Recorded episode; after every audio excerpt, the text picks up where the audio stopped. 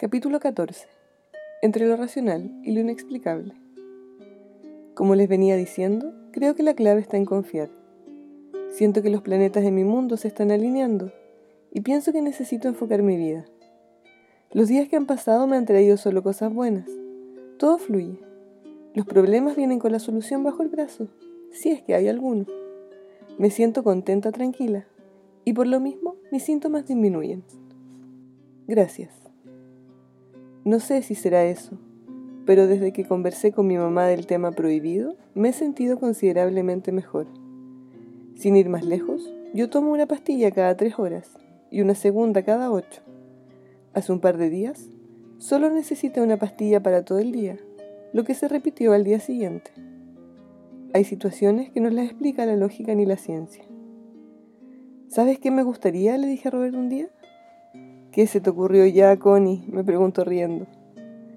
Quiero atender gratis, una vez a la semana, a unos ocho pacientes, le dije mientras una sonrisa iluminaba mi rostro. ¡Qué buena idea! Podríamos habilitar un lugar acá en el departamento o en otro lado, hacer un box y partir lo antes posible. Cuenta con mi ayuda, me respondió. Sí, eso quiero, gracias, le dije emocionada. Cuando trabajaba en el sistema público, me di cuenta que la gente reclama, y con justa razón, sobre la falta de recursos en salud, pero sentí y vi que esos reclamos estaban mal dirigidos. Por eso un día decidí escribir una carta, un desahogo, hacia el sistema, hacia los pacientes, hacia la salud, que quiero compartir con ustedes.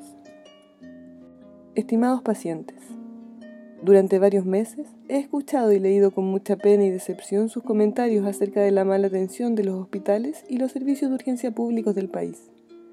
Comentarios hacia los médicos tales como, son flojos, no tienen vocación, solo vienen a ganar plata, no les importa que la gente se muera esperando. Lo que escribiré a continuación es porque siempre he creído que lo que hace falta es la comunicación, hablar con la verdad, y no bajo la duda, supuestos o ignorancia. Soy médico y trabajo en un servicio de urgencia público hace varios años. Ahí me ha tocado atender a muchos pacientes Calculo más de 2.000 en el último año. Por esta razón creo que tengo la facultad y el deber moral de poner en evidencia lo que leerán a continuación, que por lo demás siento que represento a varios de mis colegas. Primero que todo y un poco para ponerlos en contexto, les contaré algo acerca de mi historia. Desde que recuerdo siempre quise estudiar medicina. Me llamaba mucho la atención todo lo que veía cuando me tocaba ir a un hospital. Mientras crecía, y gracias al apoyo y esfuerzo de mi familia, logré entrar a la universidad. Para aquellos que desconocen, medicina es una carrera muy exigente, desde todo punto de vista. En lo económico, en promedio medio millón de pesos mensuales, en tiempo, siete años y en ocasiones más. Está de más decir que estudié con crédito y que aún me quedan más de 10 años para terminar de pagar. Siete años de estudio, hacer turnos eternos, para el otro día tener tres pruebas, dos interrogaciones y clases hasta las nueve de la noche. De reprobar algún ramo, ya no eran siete años, podían ser ocho o incluso nueve. Donde si tenías suerte dormías un par de horas, sabiendo que te esperaban libros y más libros por estudiar. Podría haberme retirado, créanme, lo pensé. Muchos lo hicieron. Creo que solo nos graduamos aquellos que amábamos lo que hacíamos. Vocación, lo llaman algunos. Los que entraron a estudiar porque después querían ganar plata no duraron un mes. Para eso hay muchas otras formas menos traumáticas y mucho menos agotadoras. Así salí de la universidad, con una deuda millonaria, un cansancio indescriptible sobre los hombros y con la ilusión de trabajar en lo que había querido ser toda mi vida. Cuando miré las alternativas que tenía eran muchas. Me di cuenta que se necesitaban médicos en todas partes por lo que cualquier hospital, clínica o consulta sonaba bien para mí. Al principio trabajé en varios lados, consultas particulares, SAPUS, etc. Y un día me ofrecieron trabajar en una urgencia pública en la periferia de Santiago.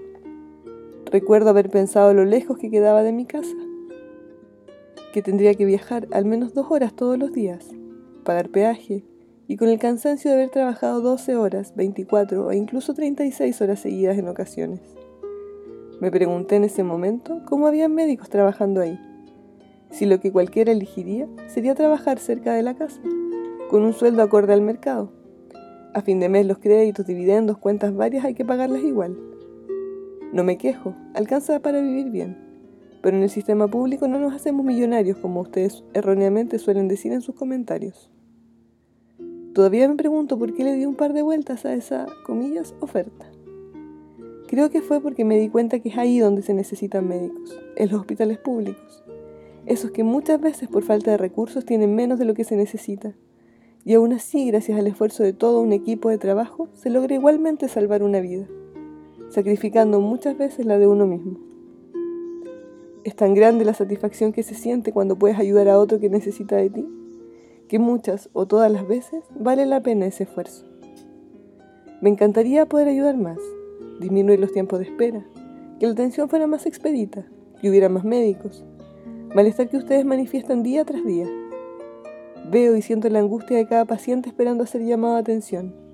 Sus dolores y molestias también son las de nosotros, pero lamentablemente la falta de recursos no es algo que dependa de nosotros como médicos.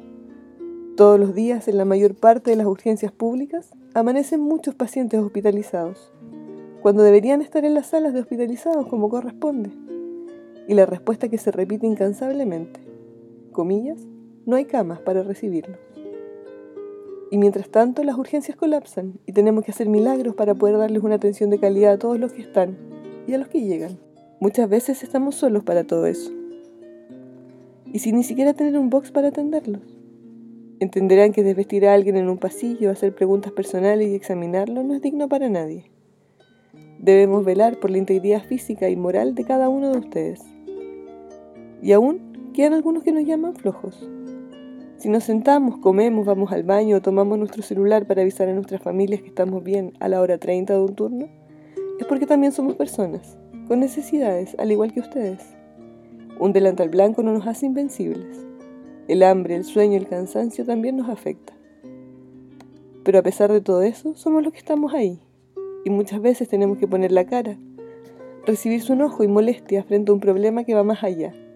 Un problema de fondo, mucha demanda, poca oferta, lo que traduce la falta de recursos para la salud pública. La respuesta al porqué de los pocos recursos para los hospitales y urgencias públicas no la tenemos los médicos, que no somos más que la cara visible de un sistema mal conformado desde su base. Mayo del 2017. Y creo que un buen nombre para que las personas me recuerden es Doctora Desahogos.